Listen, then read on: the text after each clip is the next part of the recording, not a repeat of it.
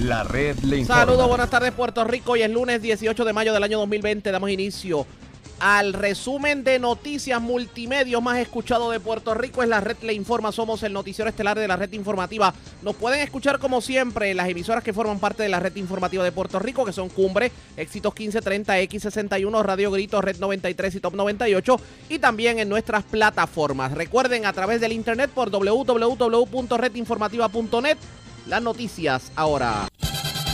Las noticias. La red le informa. Estas son las informaciones más importantes de la red Le Informa por hoy lunes 18 de mayo. Directorio del Partido Nuevo Progresista el domingo enciende la controversia. Representante Luis Vega Ramos reclama que el Departamento de Justicia encauce criminalmente a sus asistentes por alegadamente haber violado la orden ejecutiva del toque de queda. Mientras, plebiscito estadidad sí o no para el 3 de noviembre. Se tiran la papa caliente. Gobernadora Wanda Vázquez reclama a Evertec que se ponga las pilas para que atiendan a los sobre 90 mil solicitantes del desempleo PUA. Pero Evertec le pide al gobierno que hable claro y revelan que ellos no fueron contratados para eso, que solo fueron contratados para crear un mero data entry. Mientras la secretaria del Trabajo ve como única solución el que las personas vayan a llevar los papeles a San Juan, al edificio del Departamento del Trabajo. Representante Ramón Luis Cruz Burgos califica la opción como insensible e irreal.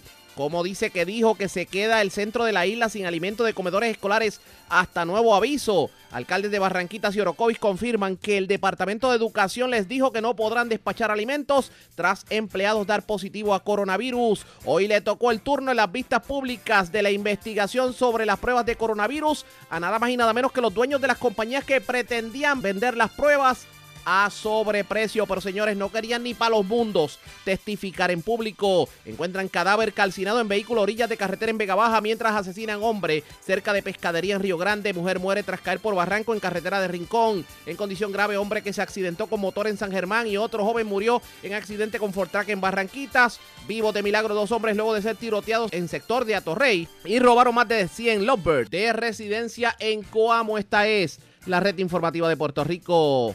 Por señores, damos inicio a la edición de hoy lunes del noticiero estelar de la red informativa de inmediato a las noticias. ¿Violó o no violó la ley la gobernadora Wanda Vázquez? ¿Violó o no violó la ley el presidente del Senado y presidente del Partido Nuevo Progresista Tomás Rivera Chats? ¿Violó o no violó la ley el presidente de la Cámara Johnny Méndez?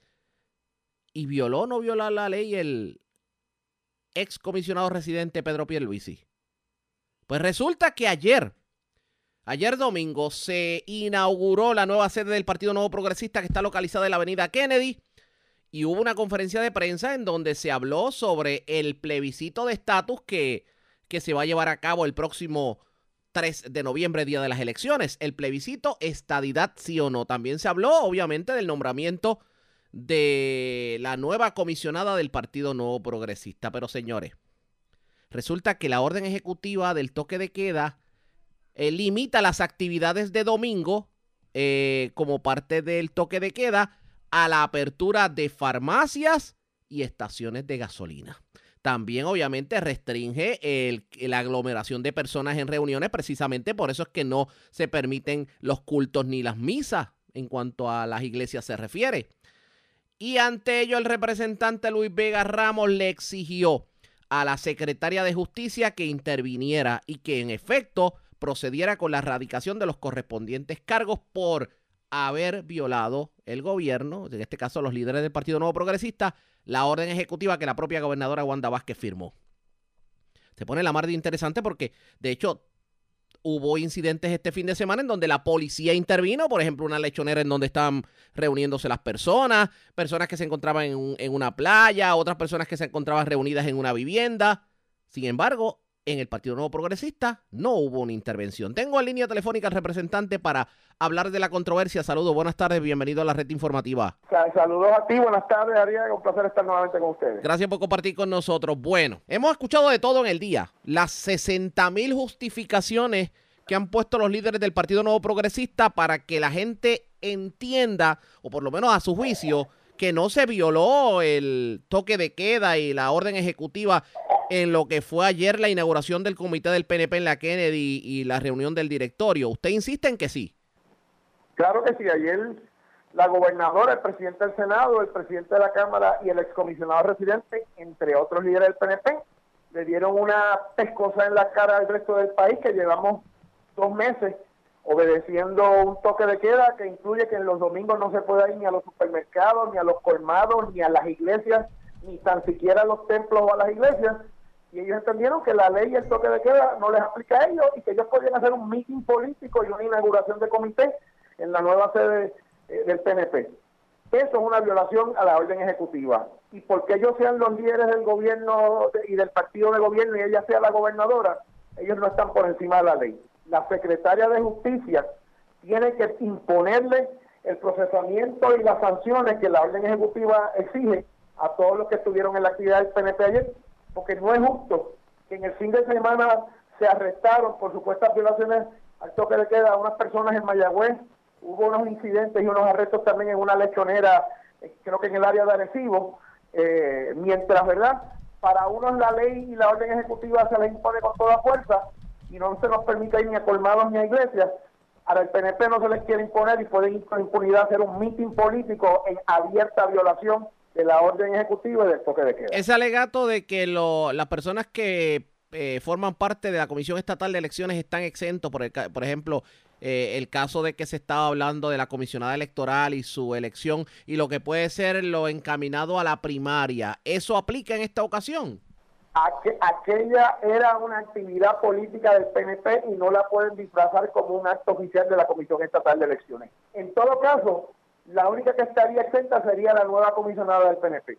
Ninguno de los demás, ni Tomás Rivera Chat, ni Wanda Vázquez, ni Pedro Pierluisi, ni ninguno de los demás es un funcionario eh, de, de la Comisión Estatal de Elecciones. Es más, por ley está prohibido de que sean funcionarios de la Comisión Estatal de Elecciones, porque un candidato a puesto público no puede ser un funcionario de la Comisión Estatal de Elecciones, y eso está prohibido por ley, por eso es que Tomás Rivera Chávez miente o es un disparatero monumental, porque él sabe que ningún candidato en la papeleta del PNP para la primaria de agosto es un funcionario de la Comisión Estatal de Elecciones, y de las fotos que él mismo, Wanda Vázquez, Pedro Pierluisi y otros subieron ellos solitos a las redes sociales, contan dos cosas, que era un mitin político del PNP y dos, que lo estaban haciendo en abierta violación a la orden del toque de queda. Así que la Secretaría de Justicia no tiene otra opción.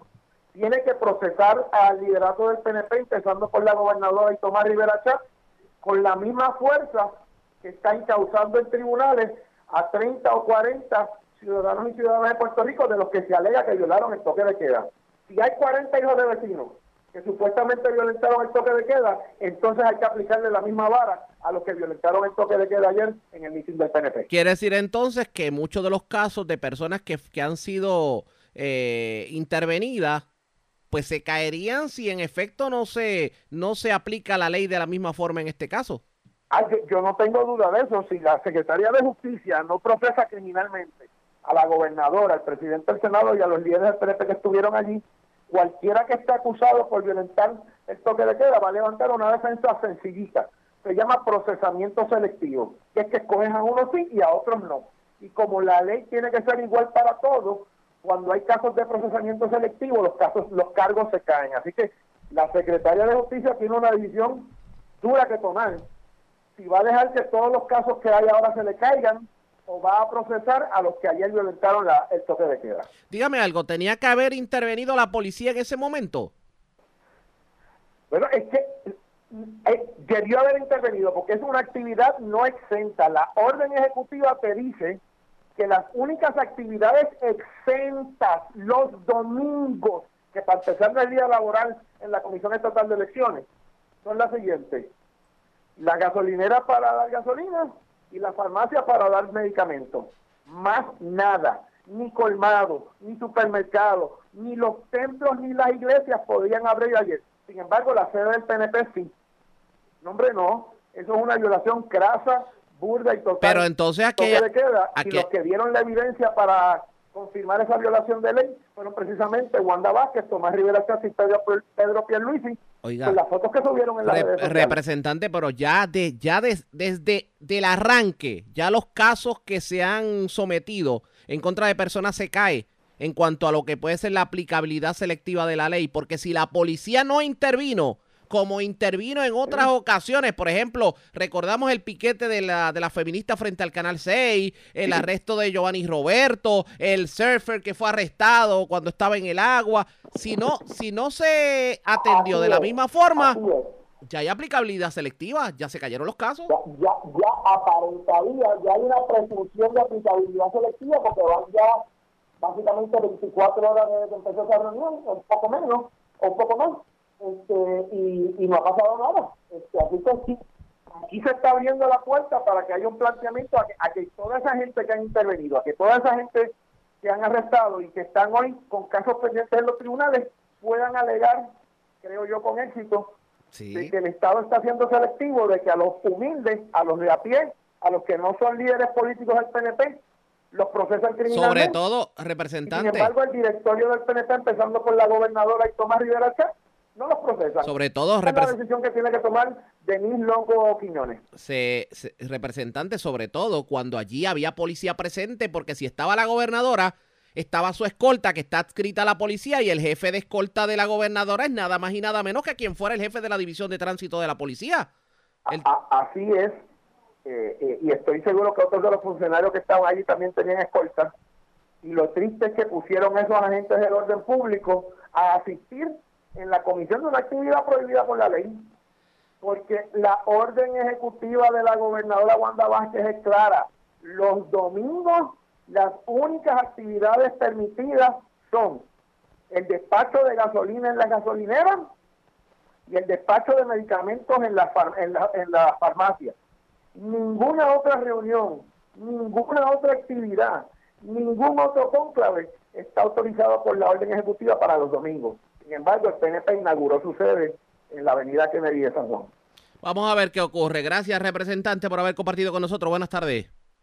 Muchas gracias a ti, De hecho, ya ustedes escucharon, era el representante Luis Vega Ramos, pero para que ustedes entiendan la controversia, ayer se inauguró el nuevo comité del Partido Nuevo Progresista en la avenida Kennedy y en medio de la inauguración, pues obviamente eh, se habló sobre lo que definitivamente fue el tema de conversación en el día de ayer y es lo que tiene que ver con el hecho de que se va a llevar a cabo un plebiscito de estatus. Eso es lo que, lo que se dijo en el día de ayer, pero señores, vamos a resumir lo ocurrido en el día de ayer porque si ustedes creen que no hubo controversia, se equivocaron, hubo controversia en las filas del Partido Nuevo Progresista. Hay que hablar de eso, pero antes hagamos lo siguiente.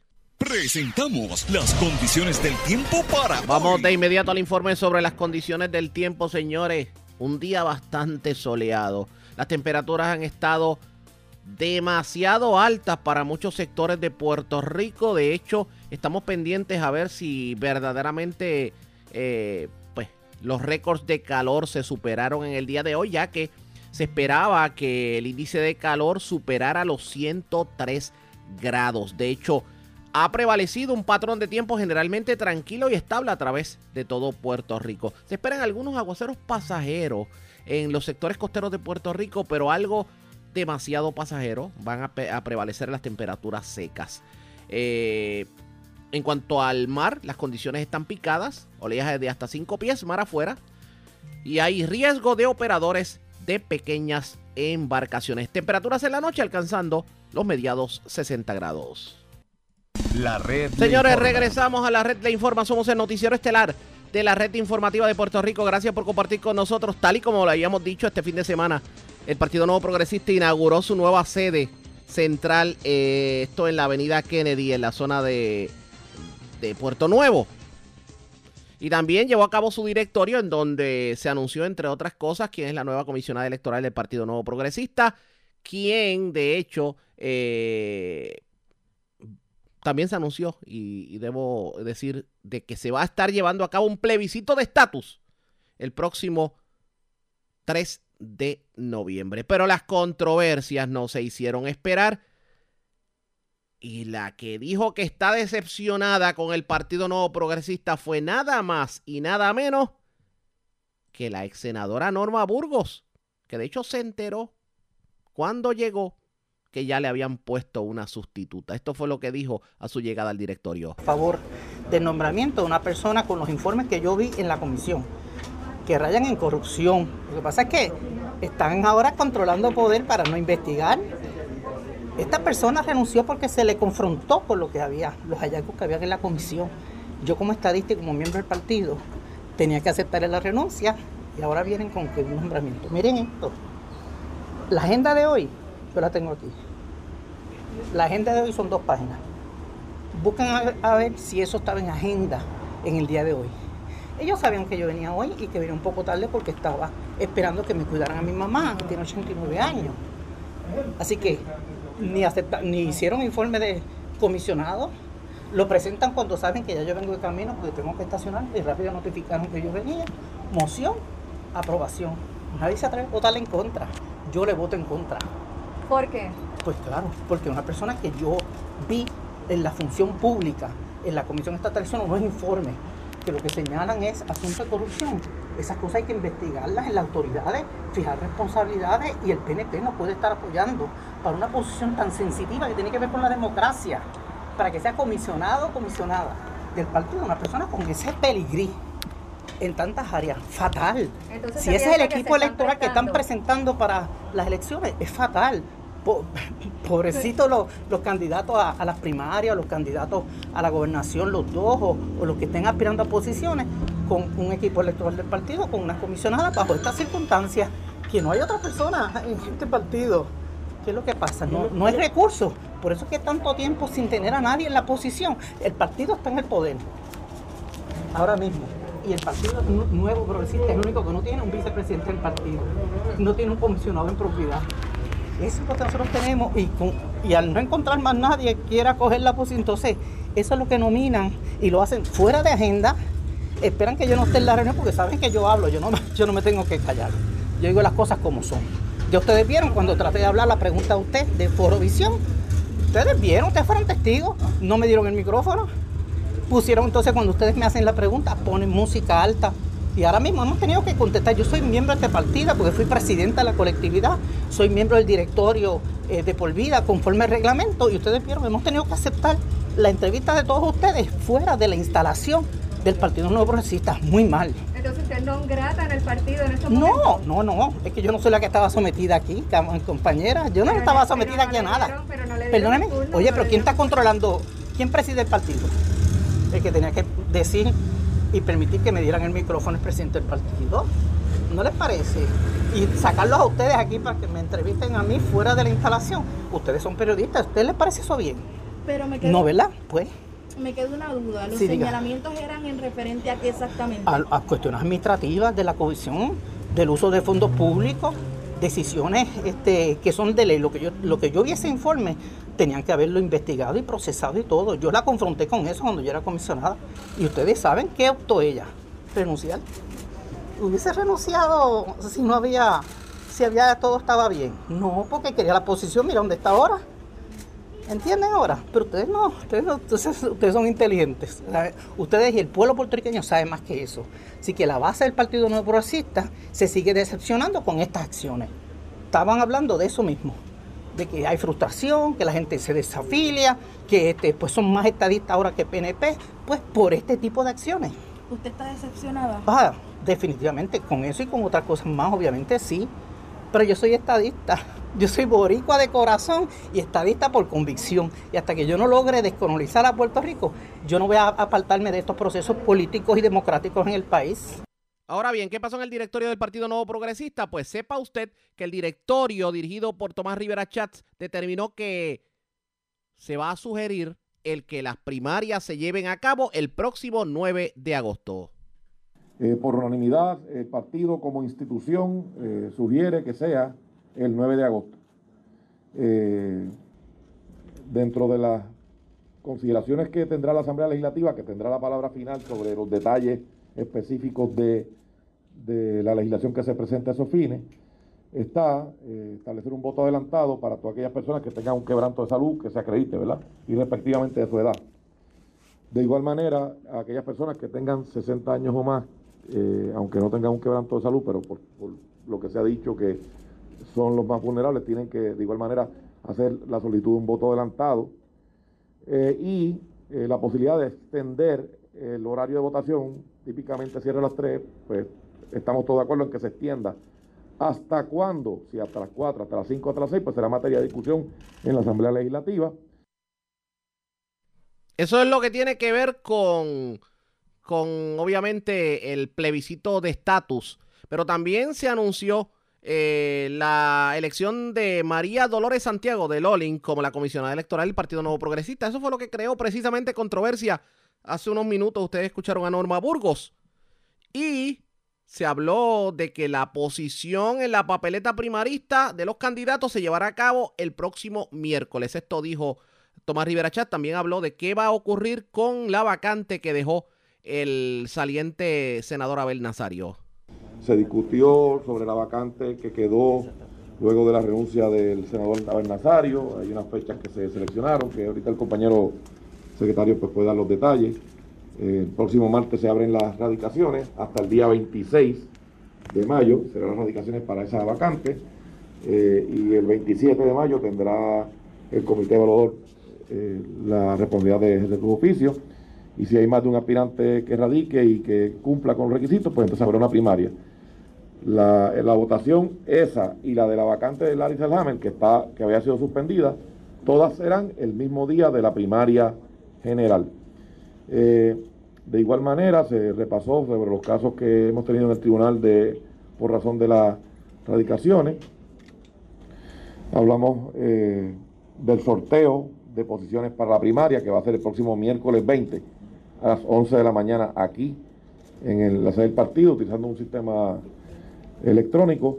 Fue seleccionada como, como comisionada electoral María Dolores Santiago, que está aquí a mi derecha, a quien le agradezco que haya eh, aceptado el reto. Eh, solicité y, ratificamos eh, que se mantenga como nuestro secretario el compañero y amigo Jun Rivera, porque ha hecho un gran trabajo como secretario. Ambos fueron por unanimidad. Se seleccionó además el director regional de Arecibo, que recayó en la figura del representante González, que está aquí a mi izquierda, eh, también por unanimidad. Y entonces hablamos de la primaria. Eso fue lo que dijo el presidente del Partido Nuevo Progresista, Tomás Rivera Chats. Plebiscito estadidad, sí o no. De hecho, vamos a estar hablando sobre la pertinencia de este plebiscito estadidad, sí o no, para la próxima elección. Así que ustedes pendientes a la red informativa de Puerto Rico. Pero antes hacemos lo siguiente. La red le Cuando informa. regresemos luego de la pausa, qué dolor de cabeza esto del Pandemic Unemployment Assistance y el calvario que están viviendo los desempleados porque el desempleo no llega. Ahora la solución es un servicarro de documentos en el edificio central del Departamento del Trabajo. Hablamos de eso luego de la pausa, regresamos en breve.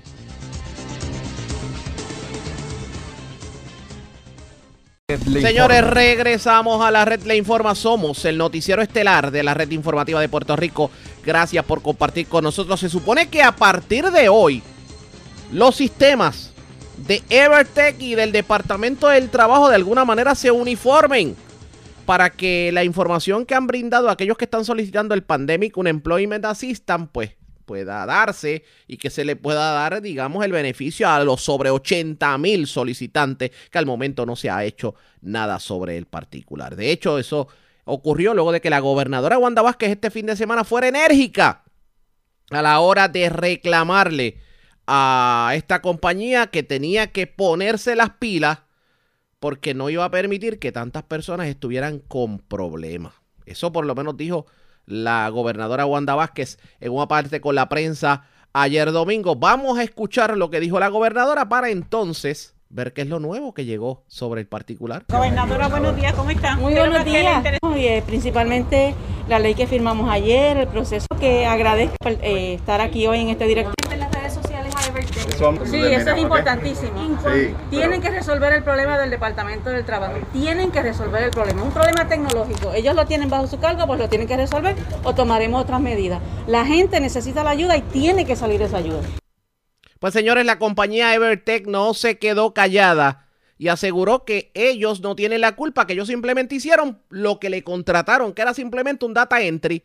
Y dice que el gobierno tiene que tener mayor transparencia y decirle la verdad al pueblo y no utilizar a Evertech como chivo expiatorio. La secretaria del Departamento del Trabajo, Briseida Torres, anunció en el día de hoy que se va a estar dando un servicarro para que las personas lleven los documentos al Departamento del Trabajo a Torrey. Esto ha causado críticas porque obviamente no todo el mundo puede ir a San Juan y sobre todo en medio de la pandemia y en medio del toque de queda a entregar documentos. Reacción de inmediato con el representante Ramón Luis Cruz Representante, buenas tardes, bienvenido. Buenas tardes, Riaga, y a todos los amigos que escuchan de la red informativa. Gracias por compartir con nosotros. Yo me imagino que en medio del toque de queda, en donde se supone que la gente debe limitar sus salidas a la calle, las personas, por ejemplo, un residente de Yabucoa, un residente de Maunabo, un residente de Patilla, se va a montar en su carro, va a dar un viaje de dos horas a San Juan, a un servicarro, a depositar los documentos del Departamento del Trabajo, algo que obviamente no está contemplado en la orden ejecutiva y que no se sabe qué va a ocurrir cuando las personas depositen un documento en un buzón que no se sabe a dónde va a parar el documento. ¿Qué usted cree de esto que anunció hoy la secretaria del Departamento del Trabajo?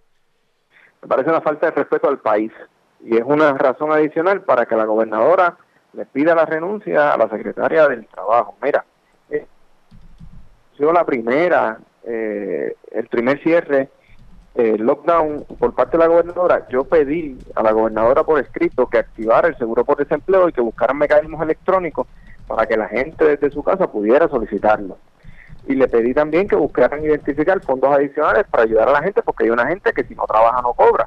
Van tres meses. Le dieron un contrato a la gente del call center por medio millón de dólares que tú llamas a cualquier hora del día y no vas a lograr comunicación. Anunciaron PUA la pasada semana con una plataforma electrónica para que la gente reclamara, duró eh, dos horas activo porque se cayó a las dos horas.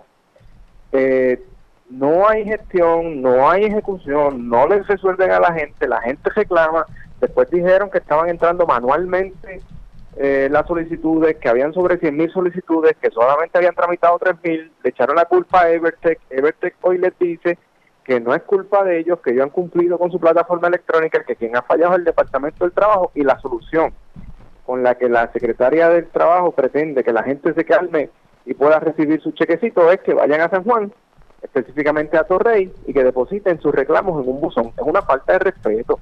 La gente que hoy está reclamando desempleo es porque no tiene ingresos para poder comprar comida. No es para ir a comprar televisores ni para ir a janguear, es para ir a comprar comida. La gente que yo represento, una Patilla de Abuco y San Lorenzo, me llaman todos los días, me escriben todos los días que están teniendo problemas con el sistema del desempleo y que no han podido reclamar. ¿Y cómo es posible que la solución sea volver a los 80 y que vayan y depositen en un buzón una reclamación cuando estamos en medio de una pandemia que la gente no puede salir? Nos falta respeto total, se debe ir ya. Esto no pinta bien definitivamente. Hoy vimos a Evertech inclusive eh, diciendo que la culpa no es de ellos, que ellos hacen lo que le contrataron y si le contrataron un sistema de data entry, eso fue lo que pagaron. Correcto, ellos, porque la culpa la pasada semana era de Evertech y quienes eran los responsables porque las solicitudes no se procesaran, según Briseida y la gobernadora, era Evertec. Pero Evertec hoy les demuestra que ellos eh, han cumplido con la función para la que los contrataron, que es específicamente lo que tú estableces, entrar la data al sistema. Si el sistema no compagina, el Departamento del Trabajo tenía que contratarlos para que ellos trabajaran eso específicamente. Y por culpa de la no contratación específica para que el trabajo se hiciera correctamente, es que las solicitudes de FUA no se pudieron procesar, pero van tres meses de esto, Arriaga. Si se dijera que estamos en la primera semana, o si se dijera que estamos en los primeros 15 días, pero van tres meses ya. ¿Quién me dice a mí que en tres meses no se pudo solucionar esto? ¿Quién dice que no se pudo atender o no tenían conocimiento cuando los reclamamos desde el primer día? Así que las que están pagando la consecuencia son los la gente que hoy no tiene trabajo porque no puede trabajar, porque hay una pandemia en Puerto Rico y ellos lo que hacen es pedir paciencia, improvisar, pues seguro, a la gobernadora y a la secretaria todos los 15 y los 30 le llega la quincena, pero la gente que está fajada tratando de limitar lo que consume en su casa para poder tener algo para mañana, esa gente no, y esa gente es la que necesita. Mira, por ejemplo, el que hoy no recibe el servicio en el Departamento de Trabajo para reclamar algo que es derecho. El seguro por desempleo es un derecho y el seguro por desempleo se lo sacan del, cheque a la gente todas las quincenas. O sea, no es dinero que le vamos a regalar como gobierno, es dinero que es de la gente, que tú lo que tienes que desembolsarlo. Esa gente en su mayoría son los que ganan poco al punto que no llenan planilla. Y si no llenan planilla, ¿en qué fase les toca el 2.200 del acta federal? En la tercera fase. Y este gobierno todavía va por la primera fase. Y la gente de la primera fase todavía, hay gente que no ha recibido el, cheque. O sea, el ciudadano que gana tan poco, que no puede llenar planilla o que está eximido de llenar planilla, no está recibiendo el seguro por desempleo que le corresponde por ley y tampoco recibe los chavos federales porque es la tercera fase en la que se le va a enviar. Pues caramba, están ahogando a nuestra gente en el hambre. Pero no se dan cuenta, por lo que vemos.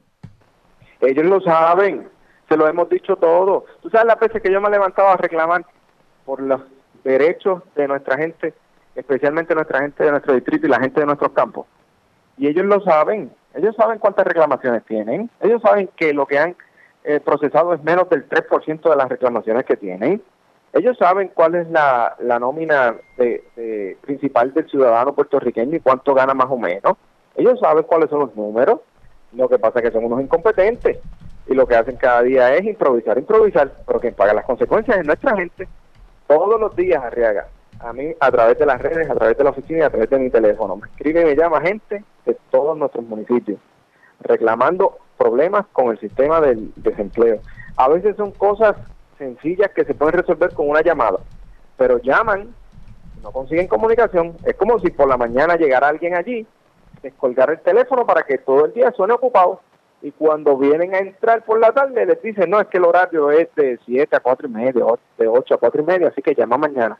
Y así llevan tres meses, eso no puede seguir. La secretaria del Trabajo se tiene que ir y se debió haber ido hace tiempo. Una secretaria que gasta medio millón de dólares en un call center que no sirve, anuncia un sistema electrónico que dura dos horas eh, eh, en servicio, que le pide a la gente paciencia, que ahora les pide que vayan a, a Torrey a llevar los reclamos en un buzón. Oye, Arriaga, si no pueden procesar las reclamaciones por internet, ¿quién me garantiza a mí que van a procesar las transacciones y las peticiones en un correo?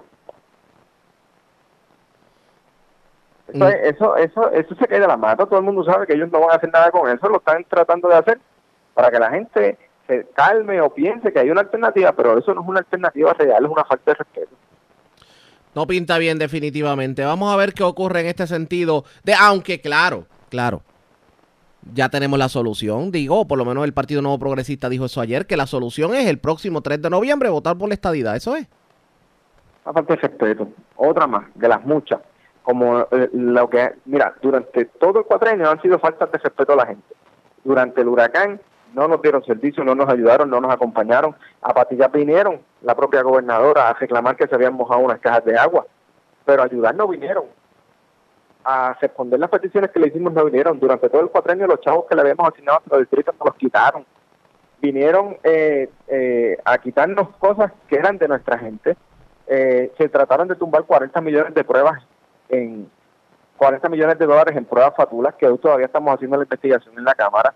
Le piden a la gente que vaya a llevar las reclamaciones a un buzón y para colmo, hoy puertorriqueños tratando de luchar para que le den los chavitos que le toca del desempleo para poder comprar comida y el show político de ayer fue firmar un proyecto para hacer otro plebiscito que no va a llegar a nada y que ellos saben que no va a llegar a nada.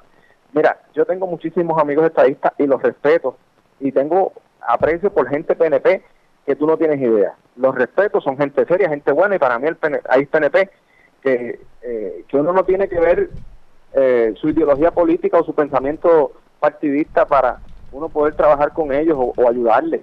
Aquí hay gente seria, pero este liderato está incluso engañándolos a ellos porque saben que no les van a resolver nada. Lo que están tratando de hacer es provocar que el día de las elecciones vayan a votar y que nosotros cambiemos el tema. El tema aquí no tiene que ser estadía sí o no, el tema aquí tiene que ser cuándo centella le van a dar los chavos a la gente que le toca para que puedan comprar comida de desempleo. ¿Cuándo aquí le van a enviar a la gente los 1.200? Oye, Arriaga, los 1.200 se los se embolsaron desde el primero de mayo. No es que los están esperando para enviarlos, es que los tienen en el Tesoro de Puerto Rico desde hace casi un mes y la gente esperando por eso. Así que aquí eh, el tema del estatus, del plebiscito, de la estadía o no, no es lo importante hoy. Aquí lo importante es que la gente tenga cosas para comer y esta gente, pues las prioridades para ellos son las políticas, no son las de resolver a los puertorriqueños. Vamos a ver qué ocurre. Gracias por haber compartido con nosotros. Buenas tardes. Gracias a ti, Arriaga. Un saludo a todos los que escuchan. Ya ustedes escucharon, era el representante Ramón Luis Cruz.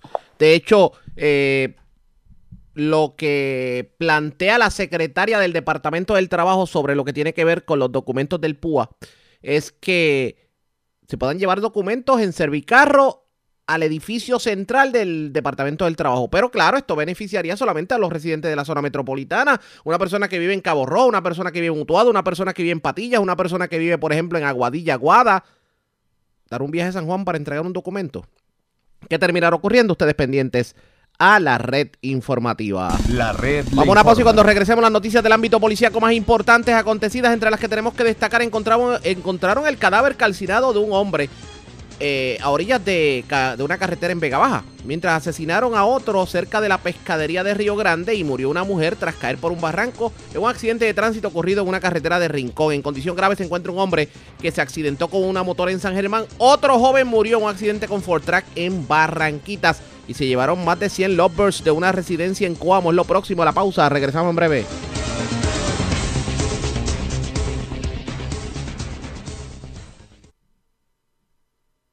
La red, la red le informa. Bueno, señores, regresamos a la red le informa, noticiero estelar de la red informativa edición de hoy lunes. Gracias por compartir con nosotros. Vamos a noticias del ámbito policíaco. Comenzamos en el centro de la isla porque se llevaron, señores, casi un centenar de lovebirds de una residencia en Santa Catalina, en Coamo. Además, este fin de semana una persona murió en medio de un accidente con Ford Track en Barranquitas. Y también las autoridades están, bueno, acusaron a un hombre aparentemente de haber matado a un perro con una pistola de perdigones.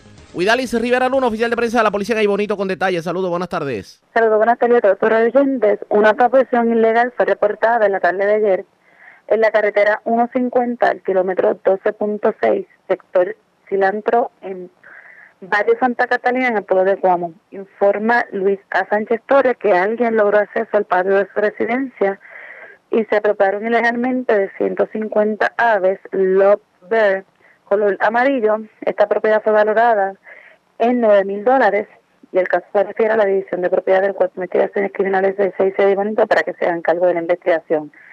A su vez, un hombre falleció de 25 años un accidente de fuerza ocurrido este fin de semana en la carretera 156, kilómetro 18.8 del barrio de Barragante en Barranquita.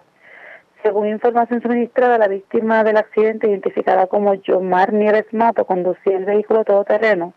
Cuando chocó con un muro de contención, Nieves Mato resultó con traumas en diferentes partes del cuerpo que le ocasionaron la muerte en el acto.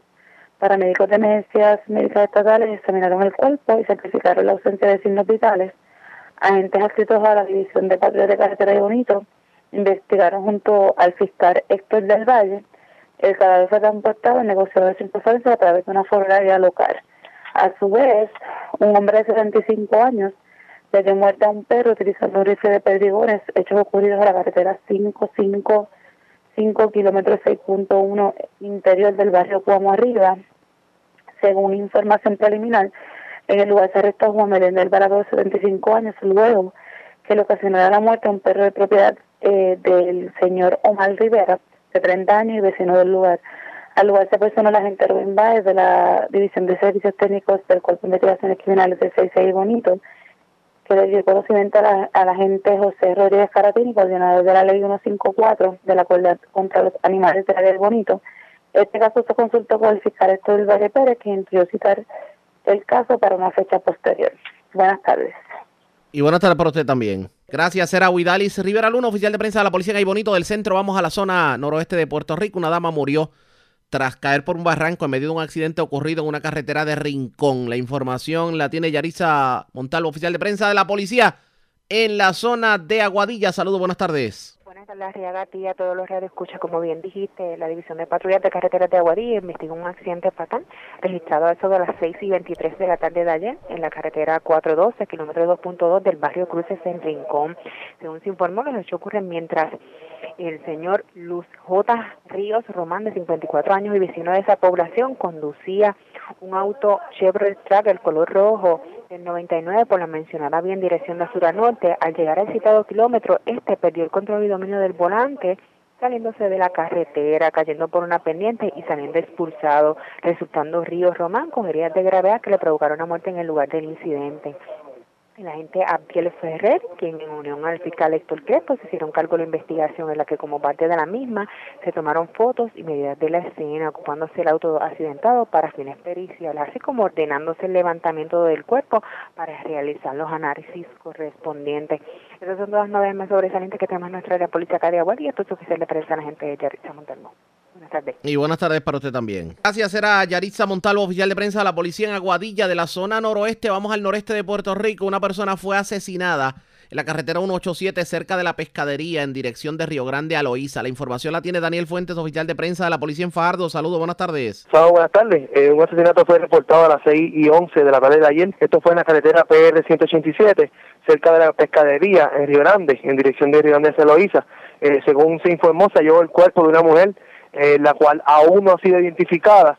La misma presentaba varias heridas de bala en diferentes partes del cuerpo. Agentes Aquito al Cuerpo de Investigaciones Criminales Área Fajardo, junto a la fiscal Carla Pacheco, se encargaron de la correspondiente investigación. Y se les a la ciudadanía comunicarse con la policía de manera confidencial. Si posee información que les ayude a esclarecer este caso, llámanos al teléfono 787-343-2020 o al Cuerpo de Investigaciones Criminales Área Fajardo al 787-863 3240. Eso es todo lo que tenemos hasta el momento. Buenas tardes. Gracias, era Daniel Fuentes, oficial de prensa de la policía en Fajardo, de la zona noreste. Vamos a la zona metropolitana porque una persona fue encontrada muerta en la estación de tren urbano de la parada 26 en Santurce, cerca lo que llaman la estación de Sagrado Corazón. Además, vivos de milagro se encuentran dos hombres que fueron tiroteados en un sector de Capetillo en Río Piedras. Y es José Catalano, oficial de prensa de la policía en el cuartel general, quien nos trae detalles en vivo. Saludos, buenas tardes. Sí, buenas tardes, Arriaga. Eso es correcto. A eso de las 7 y 22 de la mañana de hoy, fue reportado una persona muerta frente a la estación del Sagrado Corazón, esto en Santurce. Según la información ofrecida por el personal de Radio Control, fue recibida mediante llamada del sistema de emergencias 911 sobre un caso retirado en el pavimento. Al llegar los agentes a investigar, se encontraron el cuerpo sin vida de un masculino que aún no se han podido identificar y hechos que aún se están investigando. Agentes adscritos al Cuerpo de Investigación Criminal de San Juan se dirigen al lugar para continuar con la investigación. Eso es correcto también. A las 5 y 58 de la mañana se reportaron dos heridos de, de bala, dos masculinos, en la calle 12, intersección con la calle del Parque de Capetillo en Río Piedra. Según se informó, dos hombres que aún no han sido identificados resultaron con heridas de bala en diferentes partes del cuerpo, en hechos que aún se desconocen y se encuentran bajo investigación. Los heridos fueron transportados en ambulancia al hospital Centro Médico Río Piedra. Se desconoce su condición de salud. Agentes adscritos al Cuerpo de Investigación Criminal de San Juan se hizo a cargo de la investigación. Gracias por la información, buenas tardes. Seguro aquí siempre a la orden, Arriaga. Gracias, era José Catalán, oficial de prensa de la policía en el cuartel general de la zona metropolitana, la zona oeste de Puerto Rico. En condición de cuidado se encuentra un hombre que se accidentó en una motor, un hecho ocurrido en San Germán. Iván Plumello, oficial de prensa de la policía en Mayagüez, con detalles. Saludos, buenas tardes. Buenas tardes, Ariaga, a los amigos que nos escuchan. Como bien indicaste, se reportó un choque de auto con motora de carácter grave a eso de las 9 de la noche del sábado, 16 de mayo de este año, en la carretera 393 del kilómetro 2.3 del barrio Conuco Bajo, en el pueblo de San Germán. Surge de la investigación preliminar realizada por el agente Luis Rosas Vélez, adscrito a la División de Patrullas Carreteras de Mayagüez, mientras el joven Abimael Ayala Vega, de 19 años, residente en el barrio Duey Alto de San Germán, conducía una motora modelo 150 de manera negligente y sin el debido equipo protector, dando lugar a que impactara con la parte frontal al vehículo marca Toyota modelo Corolla del año 81, color rojo, el cual era conducido por el señor Eduardo Padilla Rivera, de 55 años, residente del pueblo de Maricao, ya que transitaba en dicha vía de rodaje en dirección contraria. En este accidente, Ayala Vega resultó con heridas de carácter grave, teniendo que ser transportado por emergencia médica municipal al Hospital La Concepción en San Germán, donde la doctora Tatiana Ramos, quien al verificar el mismo diagnóstico trauma craneal y fractura en la cadera y el fémur. Al momento su condición es de cuidado. Se le dio conocimiento al fiscal Iván Blondet, quien se personó al área del accidente e instruyó tomar fotos y medidas de la escena, las cuales fueron tomadas por el agente Heriberto Medina de la Unidad de Servicios Técnicos del Cuerpo de Investigaciones Criminales de Mayagüez y ordenó la ocupación de ambos vehículos para fines de peritaje. Eso es todo lo que tenemos al momento. Que tengan todos buenas tardes. Y buenas tardes para usted también. Gracias, era Iván, Plumello, oficial de prensa de la policía en Mayagüez, de la zona oeste. Vamos a la zona metropolitana nuevamente porque a la zona norte como tal, porque el cadáver de una persona fue encontrado calcinado dentro de un vehículo en el barrio Almirante en Vega Baja. Además, delincuentes escalaron una residencia en Levitown, Baja y cargaron con un cilindro de gas, lavadora, tuberías de cobre, puertas y un juego de cuarto. Literalmente mudaron la familia. Y es Wanda Santana, oficial de prensa de la policía en Bayamón, quien nos trae detalles en vivo. Saludos, buenas tardes. Buenas tardes para usted y para todos. ¿Qué información tenemos? Eso es correcto. En horas de la madrugada de ayer se reportó un escalamiento en una residencia que ubica en la calle Álvarez de la urbanización Levitown en Baja. De acuerdo a la información, alegó Yamilex Santos que alguien forzó la cadena de portón principal de la residencia, logrando acceso a la misma, apropiándose de un juego de cuarto valorado en 1.900 dólares una puerta de aluminio, cinco cilindros de gas, una lavadora y tubería de cobre. No se indicó el valor total de la propiedad. El agente Padilla, escrito al distrito Toalta, refirió a la, a la unidad de propiedad del CIC. Y por otra parte, en horas de la noche, agentes de la División de Homicidio del Cuerpo de Investigaciones Criminales de Vega Baja investigaron un asesinato reportado en la carretera 645 del barrio Almirante Norte en Vega Baja, en el que se localizó un cuerpo en el interior de un vehículo totalmente quemado.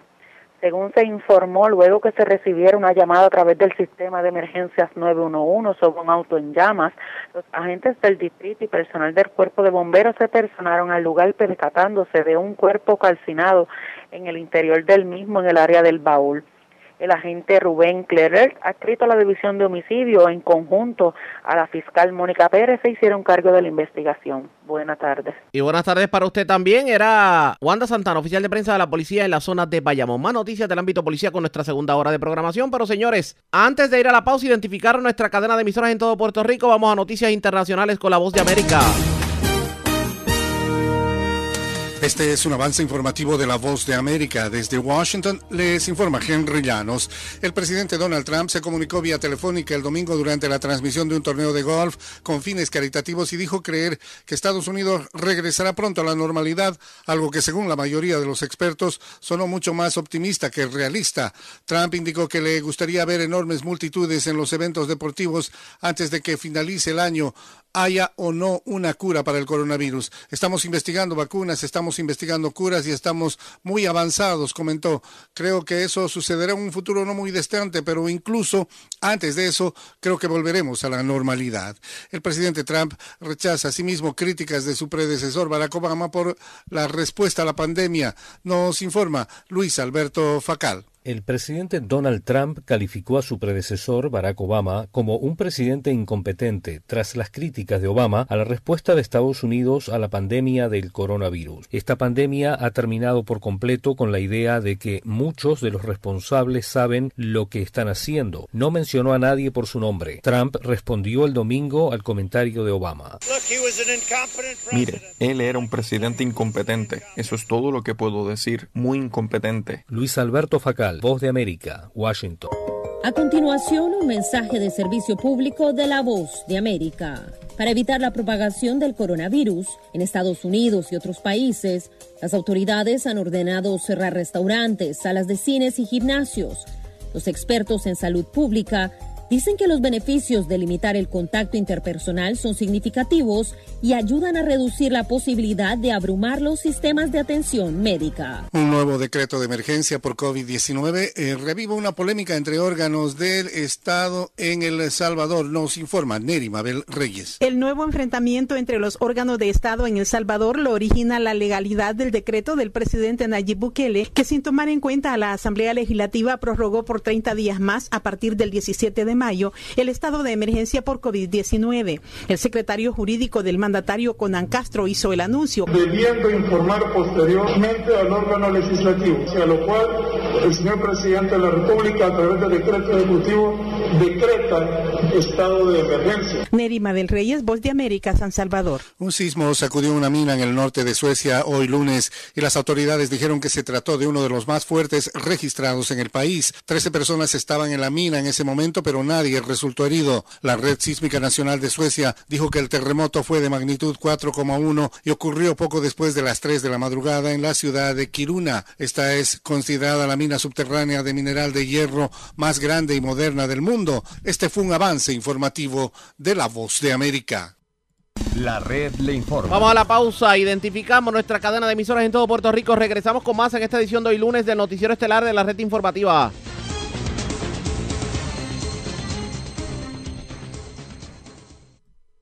La red le informa.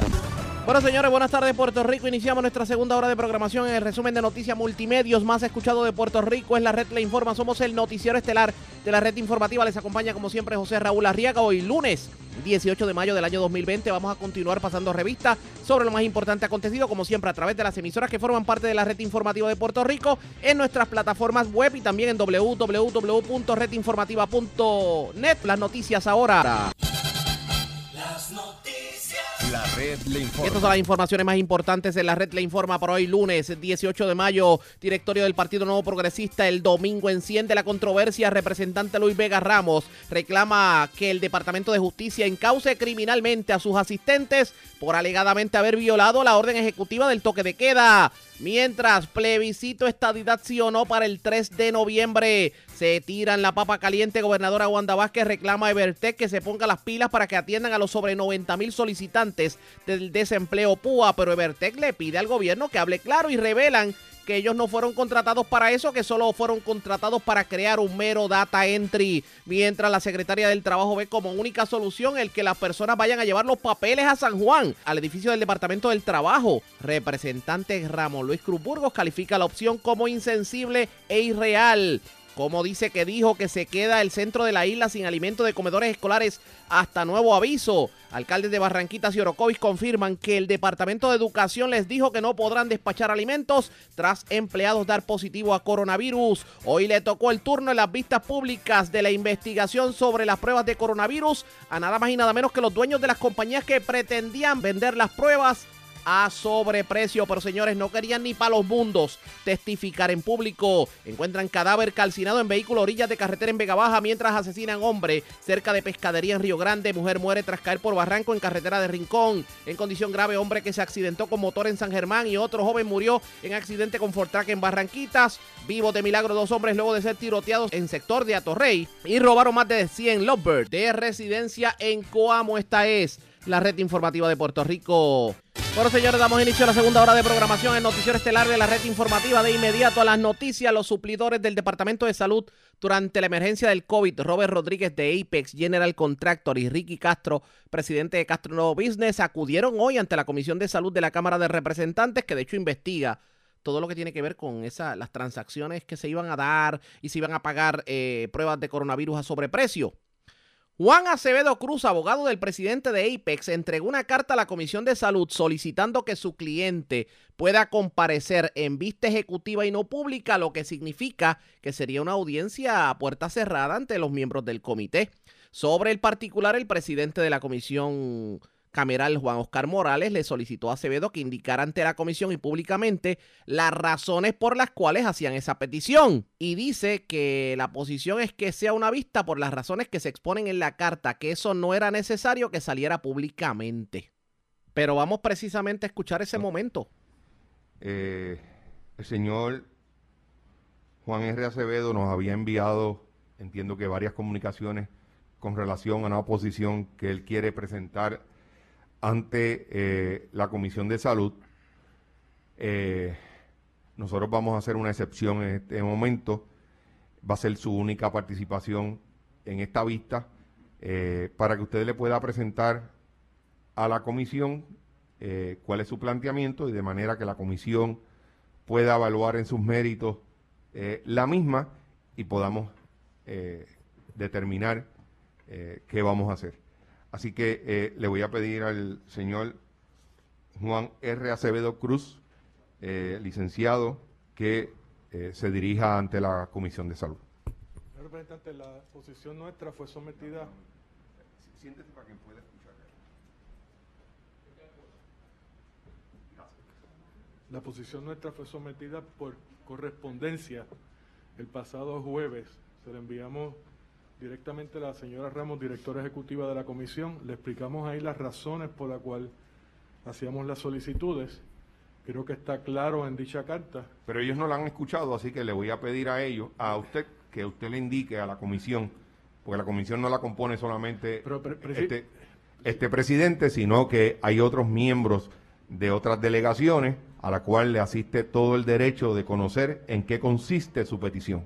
Se entiende que no le ha circulado la carta a los demás miembros. No.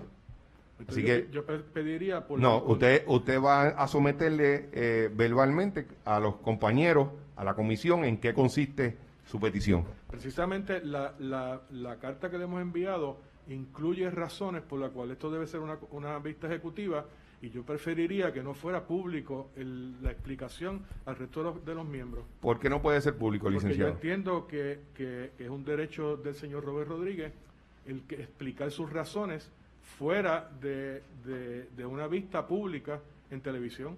Es que no Y vamos a entrar en los méritos del testimonio, del, de que pudiera ser el testimonio de su cliente.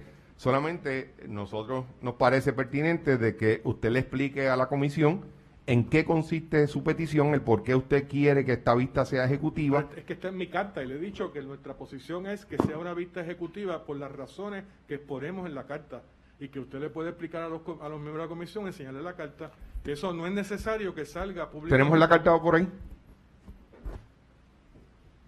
Hay que sacarle copia para que los miembros de la comisión la puedan evalu- evaluar brevemente y podamos entonces determinar eh, qué es lo que va a seguir. Vamos a decretar un breve receso. Pero la carta dice que Rodríguez ha estado cooperando con las autoridades federales que investigan la millonaria compra de pruebas y otros actos irregulares en el Departamento de Salud. ¿Qué ocurre? Que resulta que Robert Rodríguez de Apex está cantando como pajarito ante las autoridades federales y por eso no quieren testificar en vista pública. El abogado pidió además que se le concediera acomodo razonable a su cliente para tomar un receso por lo menos cada hora y media antes.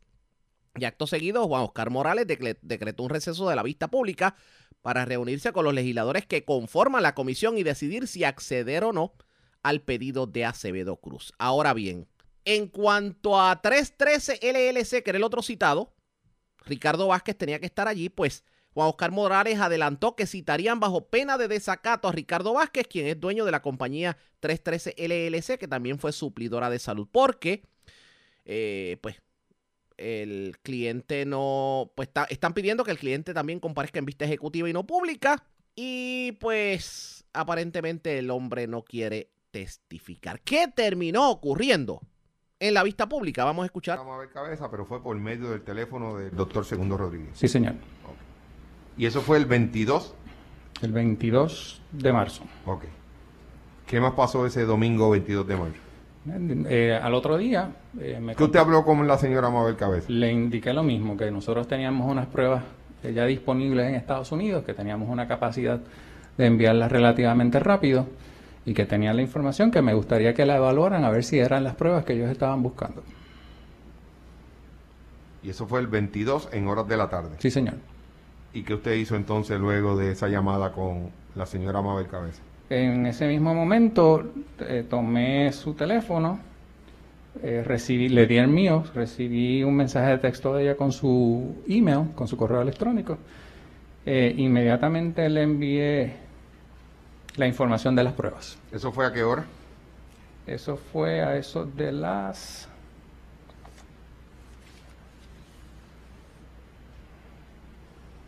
Dos y 16. Perdona, 1 y 26. 1 y 26.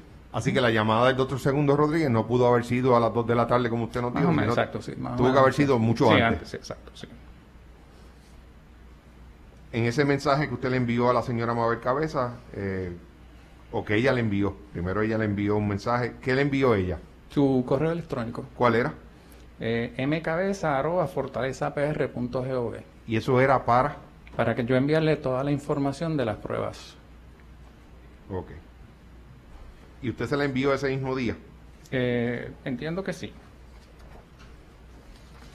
Sí, porque ella me puso recibido inmediatamente. ¿Cuántas pruebas le dijeron que cotizara? En ese momento, nosotros teníamos eh, cerca de medio millón de pruebas en, disponibles en California y nos pidieron que cotizáramos 50 mil. 50 mil. Te voy a decir sí, señor.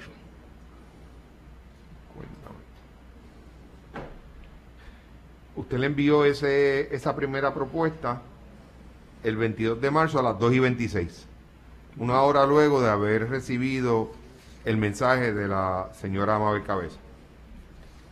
Presumo que sí. No estoy seguro exactamente de la hora en que se la enviaron. Esas pruebas contaban con la autorización de la FDA. Sí, señor. Sí. Y así usted lo hizo eh, plasmar en la, en la licitación, usted se lo... Sí. Esa evidencia se, se demostró. Sí, señor, y está incluida en los mensajes que le envié. Así que para ir repasando, lo cierto es que usted a través del doctor Segundo Rodríguez es que con- eh, contacta al, doctor Segundo Rodríguez eh, para eh, ponerse a la disposición de, de de licitar esas pruebas y él le pasa la información a Mabel Cabeza o, la o lo pone a usted a que hable con Mabel Cabeza. Correcto. Y desde ahí entonces es que eh, Mabel Cabeza le hizo preguntas sobre las pruebas que usted estaba ofreciendo al Estado. No. No. No, simplemente se limitó a decirme que le enviara la información por el correo electrónico que lleva a darle la información a la persona pertinente. ¿Sabe quién era la persona pertinente? Sí, me dijo Adil, Adil Lebron. ¿Adil? Adil. ¿Adil Lebron es que se llama? Adil Rosa. Adil Rosa. Sí. Pero hasta ese momento usted no había tenido comunicación con la señora Adil Rosa. No, ese, en ese domingo no. Fue hasta el otro día en la mañana que pude comunicarme con ella. O que ella se comunicó conmigo.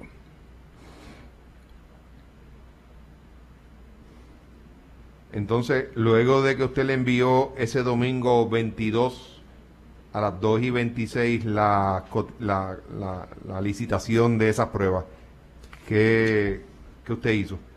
Más nada, referente a esto, absolutamente más nada. Nada, usted le envió la propuesta a la señora Mabel Cabeza. ¿Y cuándo recibe contestación de la señora Mabel Cabeza? Bueno, al otro día, bueno, en ese mismo momento, ella me contesta que recibió la información. Le digo gracias a la orden. Al otro día en la mañana, ella me hace una serie de preguntas eh, referente a las pruebas, a cual yo le contesto. ¿Qué tipo de preguntas le hizo? Eh, ¿Qué tipo de pruebas eran? ¿Cuántas pruebas habían disponibles inmediatamente? Eso Eh, fue el 23 a las 8 y media. Sí, correcto. Buen día, los kits que ustedes tienen son test por sangre o por nariz. Correcto. Y usted le contestó que era por sangre. Correcto. Ese mismo día fue que le preguntó cuándo podían estar en Puerto Rico. Sí. Sí, señor. Pero usted no le contestó. Eh, sí, dice ahí el mensaje dice en cuánto en cuánto podemos tenerla en Puerto Rico. Entonces ahí yo le empiezo a contestar y le digo, ayer habían 10.000 disponibles para nosotros que las pueden enviar en avión para que llegue aquí lo- antes del jueves. Y eso fue el lunes, correcto, sí. Y ella me contesta, gracias.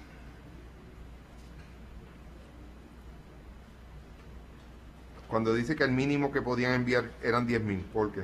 Sí, el- la compañía se quería limitar a ventas eh, de menos, no, no menos de 10.000. Que el precio que nosotros habíamos negociado pues, inicialmente, si ve los documentos que le envié, la compañía había cotizado 19 dólares. A insistencias mías lo pudimos lograr bajar eh, sin que nadie me lo pidiera, ¿no? Sino ¿Cuánto era la cotización?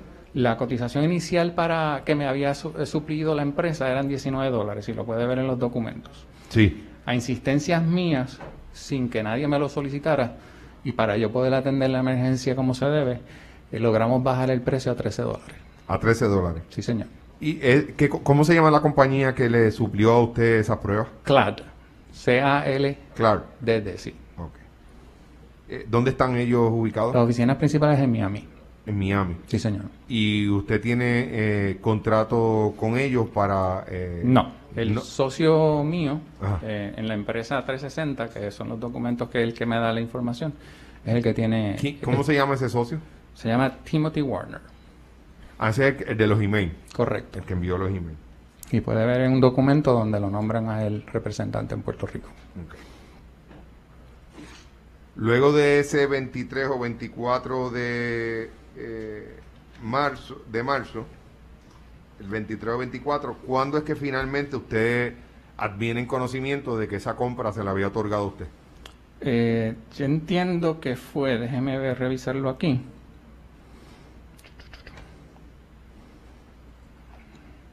Entiendo que fue el 24 o el 24, sí, el 24, eh, donde en la noche me, me, hacen una llamada en conferencia eh, del Departamento de Salud, entre ellos el señor, el doctor Segundo Rodríguez y, y la secretaria de Salud, y habían otras personas más que no recuerdo en estos momentos, para preguntarme si había forma de yo alterar ese itinerario de llegadas a Puerto Rico eh, de forma tal que estuvieran en más pronto en Puerto Rico. Pero ya se había otorgado la orden de compra. No, estaban consultando a ver si yo podía alterar esa fecha.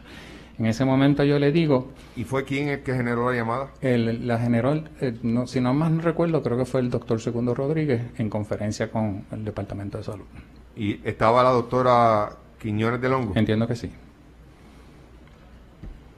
En esa llamada, pues me preguntan si yo lo puedo alterar. Yo le digo, yo no puedo hacer nada si no tengo la orden, porque sería especular con el suplidor. Ya yo le había puesto un montón de presión a ese suplidor, entre ellos bajar el precio, que me garantizaran la cantidad que yo estaba necesitando, que la aguantaran, porque la demanda. ¿Cuándo fue esa conversación de, de telefónica que usted tuvo con el doctor Segundo Rodríguez, Quiñones de Longo? ¿Quién más estaba? No le podía precisar, había la, la gobernadora en esa conversación estuvo. No le podía precisar realmente si la gobernadora. Pero en algún momento usted sí conversó con la gobernadora por teléfono sobre la estas pruebas. No le podría precisar realmente, no. No, pero la pregunta es si usted en algún momento, eso es, fácil de recordarlo. Con que ella se haya identificado directamente conmigo, no. No. No. Lo cierto es que no, sabe, no puede precisar en estos momentos si usted tuvo una, una conversación telefónica con la gobernadora. Correcto. Pudo haberla tenido. Si ella estuvo en la llamada de conferencia, no le puedo precisar porque en la llamada de conferencia habían varias personas. Pero ¿Y qué se discutió en esa...? Nuevamente, ellos querían buscar la forma de que yo pudiese alterar, si había la posibilidad de que yo pudiese alterar el itinerario de llegada de las pruebas. ¿Qué era cuál? Eh, yo les había garantizado 10.000 unidades para el día 31, eh, 10.000 unidades para el día 3 y 30.000 unidades para el día 6. Y eso se lo pidió el doctor Segundo Rodríguez. En la llamada, sí. ¿Qué participación tuvo la secretaria de salud en esa llamada? Eh, entiendo, nuevamente no podía precisar exactamente, que de la, persona que me, que me dice, o sea, yo a la respuesta, a la petición de si puedo o no alterar la fecha de llegada a Puerto Rico, le digo que lo más importante en estos momentos es yo tener la, la, certeza de que las pruebas iban a ser adquiridas. Eh, y ahí la señora dice que sí, que ya que entendemos que yo podía poner la orden, que entendía que iba a ser para mí. ¿Esa señora era quién? ¿Perdón? Eh, la señora era quién? Eh, la, doctora. ¿Y cómo usted sabe que era la doctora? Pues no puedo precisarlo realmente. Dentro de la llamada, una fémina dijo precisamente eso. Pero usted no puede decir categóricamente aquí que se trataba de Quiñones de Longo. No, no puedo decirlo realmente. Yo en ese momento le digo. sí. Sí, en ese momento le digo que sin la orden yo no podía empezar a hacer gestiones. Se me garantizó que se iba a comprar y sin esperar nada al otro día, yo le garanticé al suplidor, le hice la transferencia de dinero. Sin haber obtenido la sin orden haber obtenido una orden de compra. Usted emitió una orden a CLAT de, de las pruebas. Sí, hice una transferencia, le notifiqué al banco, que puede ver la documentación ahí también, le dije al banco que necesitaba un aumento temporero de transferencia eh, para poder manejar una posible orden con el Departamento de Salud. Pero, ajá. 23 de marzo estamos hablando. No, ya estamos en el 24. No, ya estamos en el 24. La conversación 24. 24. Y todavía no se había emitido la orden de compra. No. Eso, al otro día, pues, permitió ya que inmediatamente el suplidor enviara el primer embarque sin yo tener todavía la orden de compra. O sea, que usted ordenó eh, a CLAT ya la prueba sin haberse adjudicado la orden de compra a favor de, usted. En, en esa cotización, ¿usted eh, incluyó las fechas de entrega? Sí. ¿Incluyó el método de pago? Sí. ¿Cuál fue el método de pago? Eh, Le puse el mismo método que me exigió el suplidor en ese momento, que fue prepagado. A pesar de que lo puse prepagado, pues me corrí el riesgo y envié yo mi dinero. Y cuando la señora Dil Rosa me pidió toda la información para procesar el pago, yo les dije, vamos a esperar a que lleguen las pruebas. O sea que eh, la cotización que usted incluyó es para que le pagaran la totalidad de las pruebas. Sí, señor. No un por ciento. No. No. Sí. Compañera Ponte Hernández. Dani. Señor presidente, en la línea que lleva, creo que es prudente, eh, ¿con quién, eh, si, si puede eh, canalizar al deponente, con quién se discutió el método de pago de, de estas pruebas? Si a eso iba ahora. Esa condición de pronto pago la estableció usted. Sí, señor. ¿Y con quién en el Departamento de Salud usted habló? Con nadie. Solamente la puse en la propuesta, no la discutí con nadie, excepto eh, con Adil Rosa posterior, que ella fue la que me pidió la documentación para procesar el El funcionario aseguró que en el departamento de la familia le dijeron que trajera las pruebas, pero simplemente después, como dicen por ahí, se hicieron los chivos locos. Pero aprovechó para desmentir rumores en el sentido de que él había cotizado para unos ventiladores y que estaba tratando de llevarse dinero del erario. ¿Qué dijo sobre el particular? Vamos a escuchar. Pero lo cierto es que ya el Departamento de Salud había emitido una orden de compra requiriéndole a usted 50 mil pruebas que usted nunca entregó. que no pude entregar. Tiene toda la razón. El 28 de marzo se entregaron cuántas? 1.150. 1150, sí. Y al otro día entregaron 5.000 más. 5900, sí. Y de todo eso nosotros tenemos evidencia, ¿verdad? Usted no Sí, suministró los recibos de... No estoy seguro si lo suministré aquí realmente. Yo, yo le voy a pedir que lo, que lo... Porque es que tengo aquí que usted mismo le escribió a Mabel Cabeza. Acabo de entregar 1.150 y mañana entrego 5.000 más. Así que las entregas de estas pruebas se coordinaban con la señora Mabel Cabeza. Eh, al- le puedo explicar ese sentido. Ah, las instrucciones de la orden de compra es que me comunica con Adil. An- cuando yo hago la gestión de comunicarme con Adil y la necesidad de entregarlas no me contesta, yo llamé a todo el mundo en la cadena. Mabel, a, la- a Celeste, al señor, al, al doctor Segundo Rodríguez, para entregar las pruebas. Sí. O sea que este mismo comunicado usted se lo envió a Segundo Rodríguez. A Segundo Rodríguez podré- pude hablar con él verbalmente. Pudo hablar con él. Sí. Y para, para. Para decirle que ya tenía las pruebas, que dónde las entregaba. Y él fue el que le dijo que le entregaran En allí COE. en el COE.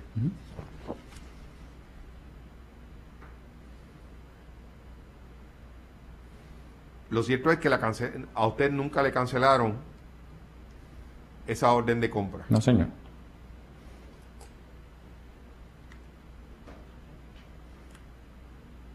¿Sabe la razón por la cual no le cancelaron?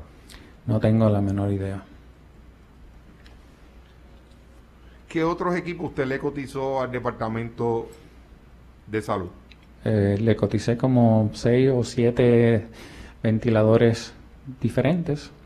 Modelos. Eh, guantes, sí, modelos diferentes. ¿Cu- ¿Qué cantidad de ventiladores? En, en- ¿Usted cotizó 713 ventiladores? No, señor. No. ¿Cuánto fue la cantidad? En uno en particular teníamos 200 disponibles en Miami listos para enviar. Esa es la, la- lo que más recuerdo en ese sentido. Pero no se llegó a, a- a adjudicar.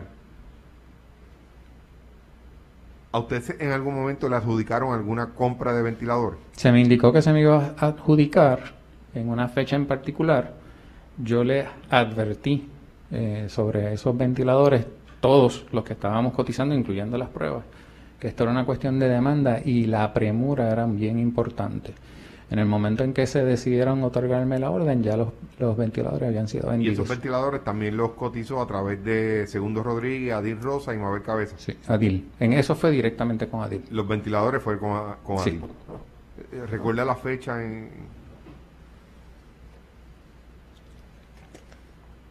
Marzo 28. Y usted nos puede decir aquí, bajo juramento, de que usted no se le adjudicó compra alguna con relación a ventiladores. No.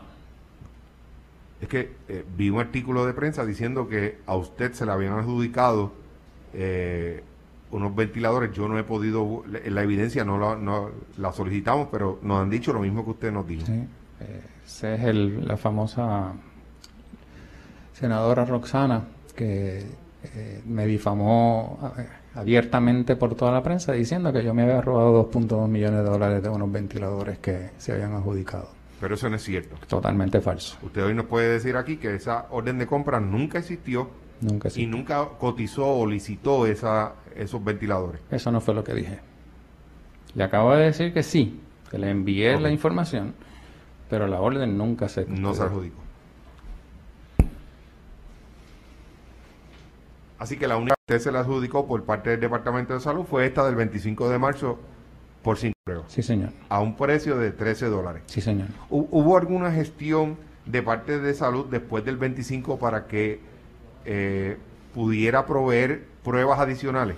Sí, en el- como le mencioné, le, le había dicho, no sé exactamente cómo fue que se inició la conversación, pero le había dicho a Celeste que tenía 500 mil en ese momento, ese día teníamos 500 mil listas para embarcar. Esas eran a 18 dólares. Esas eran a 18 dólares, Aún así sí. es más barata que cualquier otra orden que hayan Sí. adjudicado. Y, y podían estar relativamente en dos días en Puerto Rico también. Y- pero esa gestión no se hizo con usted, no, No, se le... no, señor. Yo no tengo eh, más preguntas eh, para el compañero, así que vamos a comenzar con el turno de los compañeros representantes que tendrán un turno de 10 minutos para que le puedan hacer las preguntas a usted. El primer turno le corresponde Así las cosas, las vistas continuaron en el transcurso de la tarde. Mañana le daremos un resumen completo sobre lo ocurrido en estas vistas. La red le A informa. la pausa y cuando regresemos, no habrá servicio de comedores escolares en Barranquitas y en Orocovia, en muchos municipios del centro, por el asunto del coronavirus. Hablamos con los alcaldes luego de la pausa. Regresamos.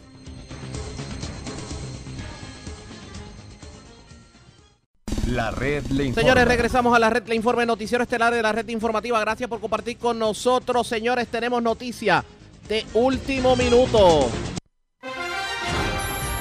Último minuto. Pero resulta que el centro de la isla se está quedando, se quedará hasta nuevo aviso sin los alimentos de los comedores escolares. Y esto porque el Departamento de Educación le anunció a los municipios del centro que por el hecho de empleados haber dado positivo al COVID en los almacenes de, en los almacenes de Comerío, Bayamón y Caguas, pues los alimentos no van a llegar. Esto lo hizo público tanto el alcalde de Orocovis, Gardi Colón, en la página oficial del municipio de Orocovis, como el alcalde de Barranquitas, Eliot Colón Blanco, en la página personal eh, como alcalde.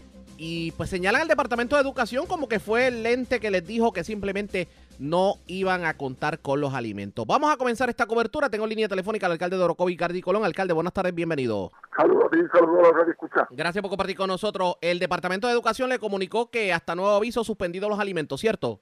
No, no, no, no, notificó el viernes, pero ellos tienen la esperanza que durante el fin de semana resolvieran el problema, pero no fue así. Nos notifican hoy que se suspende hasta nuevo aviso. De buenas a primeras le dicen que se acabaron los alimentos y ya. Ellos tienen una situación en el, en el almacén de Bayamón, que es el que nos suple a nosotros. Están tratando de resolverla, tiene que ver con alguien que le salió positivo allí. Una vez resueltan, resuelven ese problema, pueden transportar la comida y eventualmente se puede dar el servicio otra vez. Pero no saben todavía cuándo va a pasar eso. Pregunta que le hago, ¿cuántas personas se estaban viendo beneficiadas con estos alimentos en Orocovi? Si van a eh, ver beneficiadas eh, 500 diarias, pero si van a llegar 500 adicionales, o sea, o sea, mil jóvenes de entre las edades de 1 a 18 años. ¿Y dónde, dónde se enfocaba básicamente el grueso de las personas que se beneficiaban en Orocovi?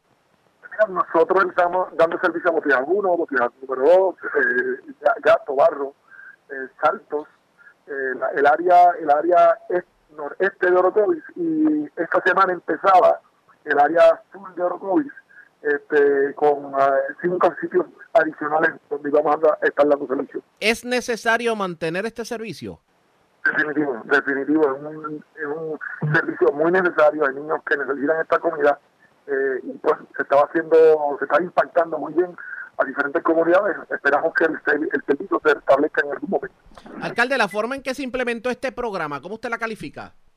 Fue, fue apresurada, fue, fue apresurada, por eso es que están pasando todas estas cosas.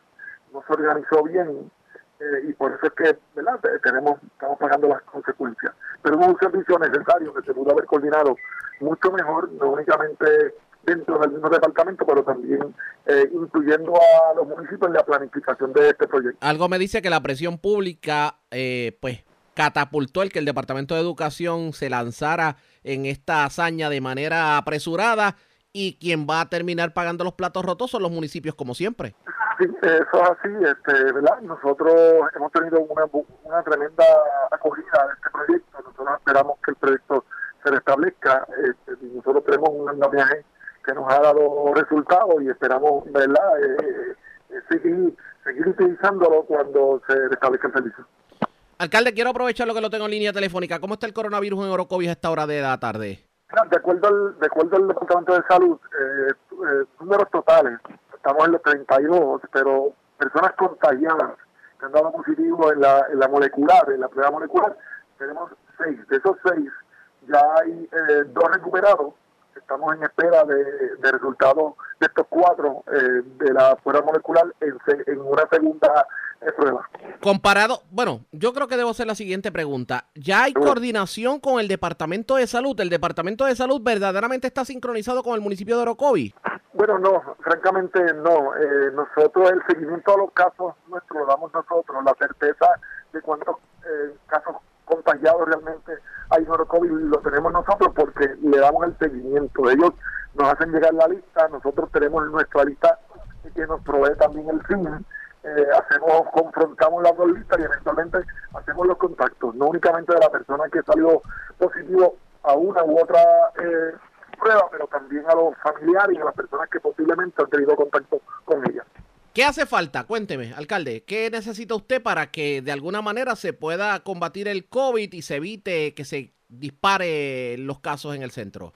creo que depende mucho de nosotros, los ciudadanos, que pongamos de nuestra parte, que, que, que continuemos manteniendo veladas las medidas, las medidas que hasta ahora hemos mantenido, distanciamiento, protección eh, de la boca, ojo y nariz, eh, lavado de manos, eh, depende mucho de nosotros eh, y, definitivamente depende mucho también del gobierno, pero el gobierno específicamente lo que son las agencias que tienen que ver con hacer cumplir la orden, no tienen tanto recursos para estar en todas las esquinas de, ¿verdad? de todo Puerto Rico, pero cuando uno compara eh, estados como estados como Connecticut, que tienen la misma población que Puerto Rico, realmente el contagio en el caso nuestro es mucho menos que allá.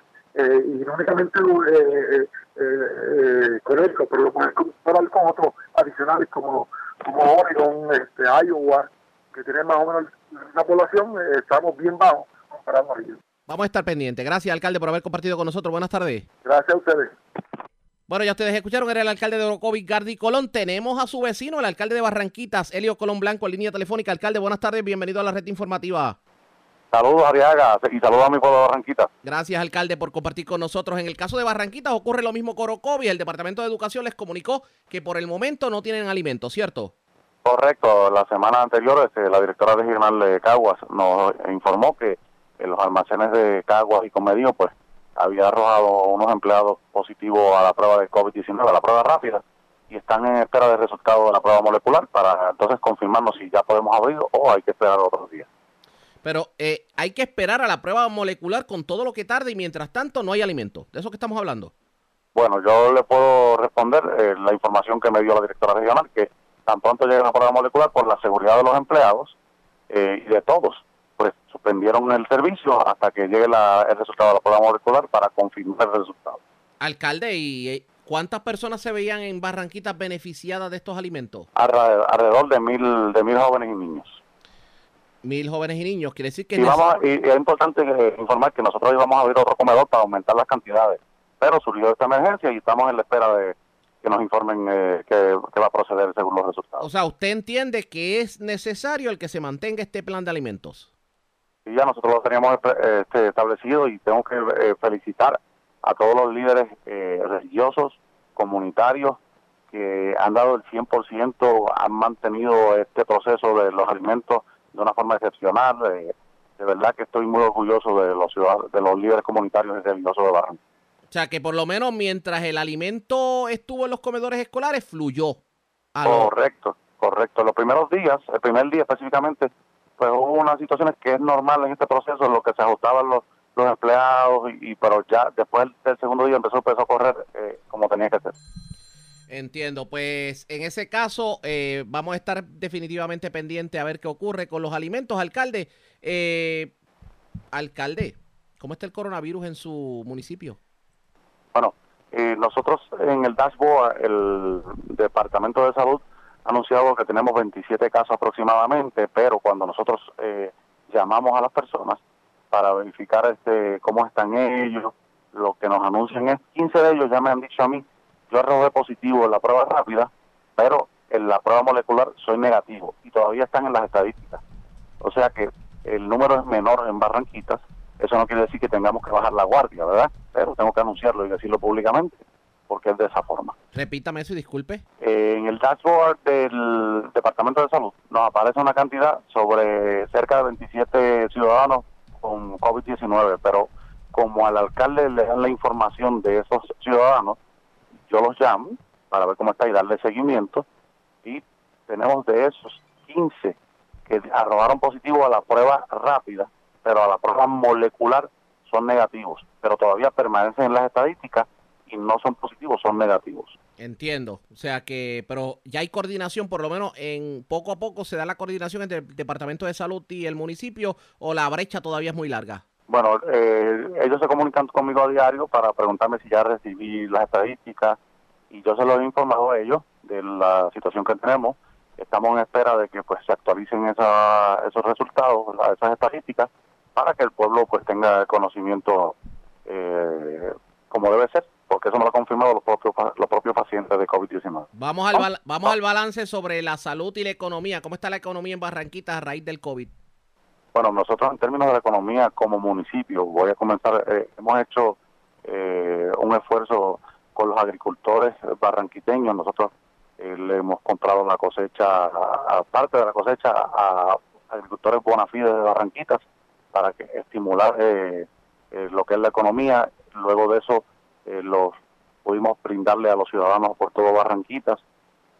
Además de eso, pues hemos recibido información de donde ciudadanos ya han eh, eh, logrado tener l- las aportaciones del gobierno y sí sabemos que hay negocios que necesitan ya operar. Eh, Estamos en espera de la decisión del gobierno estatal para ver cómo se va a manejar la situación. Mientras tanto, el municipio de Barranquilla se pone a la disposición de todos los comerciantes para ayudarlos en este inicio nuevamente. Siempre y cuando tenemos que seguir las medidas de seguridad porque no podemos olvidar que si no hay salud, no hay economía. Definitivamente. Cierro con esto. Voy a hablar de Barranquitas. La situación del agua en muchos barrios de Barranquitas es crítica. Barrancas, La Pacheca, Cañabón. Eh, ¿Qué le han comunicado? Cuénteme. Bueno, eh, yo he estado en constante comunicación con las personas de acueducto, las personas de acueducto. Y pues, lo que nos mencionaron ellos al comienzo, al comienzo tuvieron un problema gigantesco. Eh, ellos eh, están sirviendo entonces algunas áreas de eh, la estación de las bocas para entonces este, bajar un poco la intensidad de lo que es la planta de Barranca, pero me comunican ciudadanos del área de la Pacheca, del área de Cañabón, que como, co- como quiera le sigue el problema del agua. Ellos me, establecen que eh, a veces se va la energía eléctrica, pero por otro lado tengo personas que me comentan que la ener- energía eléctrica no es porque tienen, tienen este energía eléctrica en casas aledañas a donde está la planta y estamos en continuo eh, comunicación con, con ellos y mi exhortación para el personal de la Autoridad de Energía Eléctrica es que atiendan esa necesidad, es una necesidad que lleva años en Barranquitas y nosotros no podemos permitir que nuestros ciudadanos, en este, y más en este tiempo que tenemos el COVID-19, que se tienen que estar lavando, lavando las manos periódicamente y como siempre debe ser, eh, estos ciudadanos carezcan de ese líquido tan preciado. Alcalde, gracias por haber compartido con nosotros. Buenas tardes. Te lo agradezco. Y ustedes escucharon al alcalde de Barranquitas, Elliot Colombra Blanco. Así las cosas, los alimentos en los municipios del centro de la isla no van a llegar. Y esto no solamente se limita a Barranquitas y Orocovi. Hay otros municipios que también se han visto afectados precisamente por la situación de los almacenes de comedores escolares. ¿Qué tiene que decir el Departamento de Educación? Ustedes pendientes a la red informativa que estamos haciendo gestiones para reacción. Así que regresamos con eso definitivamente. Mientras hacemos lo siguiente. La red. A la pausa regresamos a la parte final del noticiero estelar de la red informativa.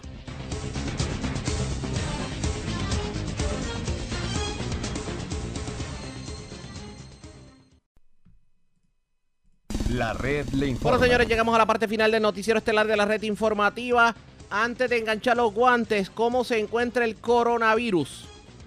A esta hora de la tarde a nivel de Estados Unidos y de Latinoamérica. Vamos a la voz de América. Yoconda Tapi y John Burnett nos resumen esta hora de la tarde lo más importante acontecido en el ámbito nacional e internacional. Bienvenidos amigos oyentes, desde Washington les enviamos un cordial saludo. Soy Yoconda Tapia, hoy es lunes 18 de mayo de 2020. John Burnett me acompaña en el programa. Esta es La Voz de América y aquí comenzamos a informar. El presidente Donald Trump rechaza críticas de su predecesor Barack Obama sobre la respuesta a la pandemia, informa Luis Alberto Facal. El presidente Donald Trump calificó a su predecesor, Barack Obama, como un presidente incompetente tras las críticas de Obama a la respuesta de Estados Unidos a la pandemia del coronavirus.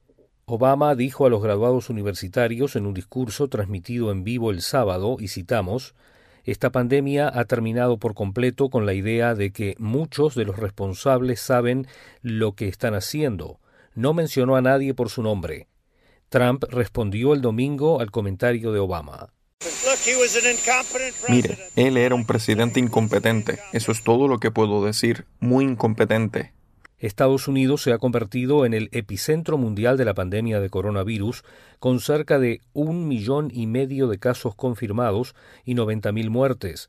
Los críticos han acusado a la Administración de exacerbar la situación al ignorar la gravedad del brote en las primeras semanas cruciales.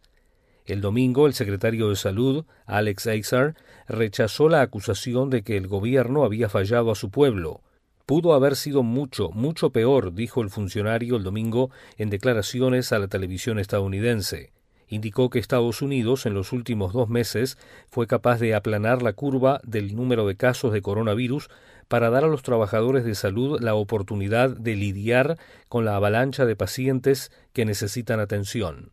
Luis Alberto Facal, Voz de América, Washington. En tanto, la Cámara de Representantes de los Estados Unidos dio el viernes un paso histórico al aprobar que los legisladores que se encuentren en cuarentena o afectados por la pandemia del coronavirus puedan votar remotamente por poder. La medida revoca más de 200 años de precedentes en el Congreso, donde el voto por poder se ha permitido antes dentro de los comités, pero no para los votos en la Cámara o el Senado en pleno. La medida demócrata que aprobó la Cámara en gran medida siguiendo las líneas demócratas tiene como objetivo permitir que el Congreso continúe trabajando mientras ayuda a prevenir la propagación del virus. El legislador demócrata por Massachusetts, Jim McGovern, dijo que obligar a los legisladores a volar repetidamente entre sus estados y Washington y reunirse en persona durante una emergencia de salud pone en peligro la vida de colegas, personal y el público en general. La nueva regla permanecerá vigente solo durante la crisis del coronavirus. Sin embargo, legisladores republicanos atacaron la medida como un asalto al gobierno representativo que cambiaría el carácter fundamental del Congreso. Por su parte, el legislador republicano por Ohio, Jim Jordan, agregó que los servicios de emergencia no pueden llamar por teléfono, no pueden enviar sus productos por correo y no pueden representar su trabajo durante la crisis. Tienen que estar allí y hacerlo y nosotros deberíamos hacer lo mismo, dijo. Y mientras el país incrementa paulatinamente su retorno a ciertas actividades, un experto en salud en Estados Unidos advierte que se omitirán procedimientos de seguridad para una vacuna.